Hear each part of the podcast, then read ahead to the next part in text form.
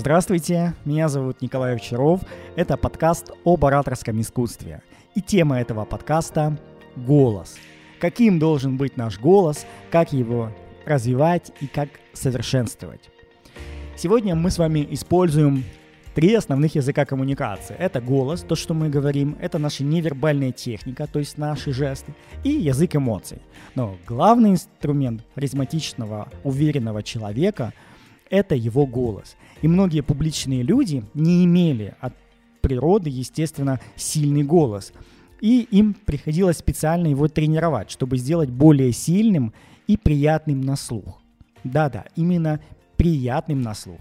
Так как есть приятные и не очень приятные голоса. И все зависит от тональности. Насколько высокий или низкий голос. Чем выше голос, тем он эмоциональный и раздражительный звучит. Чем ниже голос, тем он уверенней и внушительней звучит. Еще один показатель приятности – это объемность голоса. Голос должен заполнять пространство, в котором звучит. Он должен обволакивать слушателя или слушателей, погружать их в свое информационное поле. Это создает эффект глубины и уверенности. И, конечно, сила голоса еще важна. Голос не должен быть громким, но он должен вызывать ощущение сильного. Если голос тренировать, то это даст вам возможность говорить очень громко, если этого требует ситуация.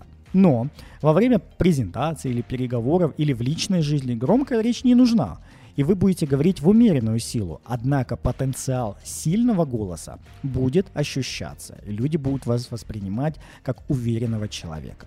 Исходя из этого, уже можно сделать характеристику голоса, к которому следует стремиться. Это низкий, объемный и сильный голос. И еще нужно следить за темпом вашей речи. Это также влияет на восприятие вас. Чем выше темп, тем ближе речь к эмоциональной и раздражительной.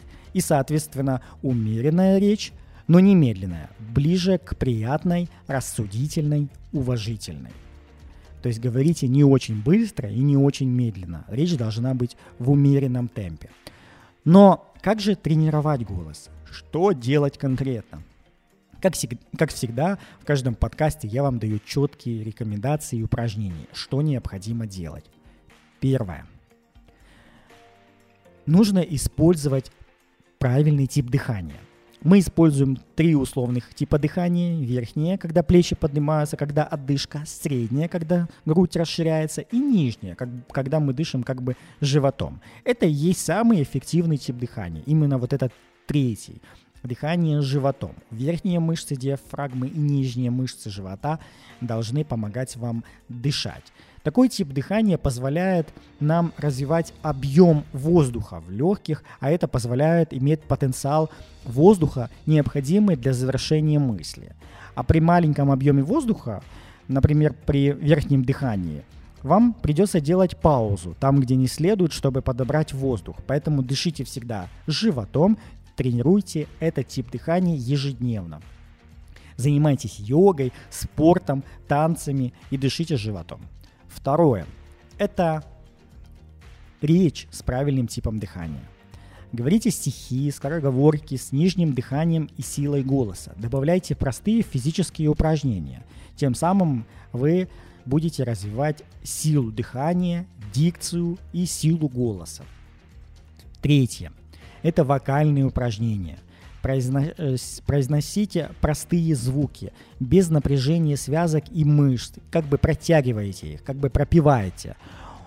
У этого упражнения на расслабление мышц, связок. И э, для того, чтобы ваш голос был ровный и объемный. Можете произносить гласные звуки, как бы пропевать их, потом добавлять согласные и также их пропевать. Произносите звуки эти с максимальным расслаблением мышц горла. И четвертое. Произносить необходимо низким и объемным голосом стихи с физическими упражнениями. Это можно совместить с спортом, с танцами, с йогой. Главная задача, чтобы речь была четкой, сильной, слышной, и чтобы не было отдышки после физических упражнений с речью. Это основные четыре совета. Вам необходимо совершенствовать голос ежедневно, постоянно, так же как идеальную осанку. Нельзя всю жизнь на это не обращать внимания, а потом, когда нужно заговорить красиво или выступить с ровной спиной, выйти и это сделать. Это ежедневные упражнения, ежедневная практика и это привычка. У меня эти упражнения в планировщике как ежедневные обязательные повторяющиеся задачи. Поэтому и вы постоянно практикуйтесь, совершенствуйтесь и мотивируйте других. До свидания.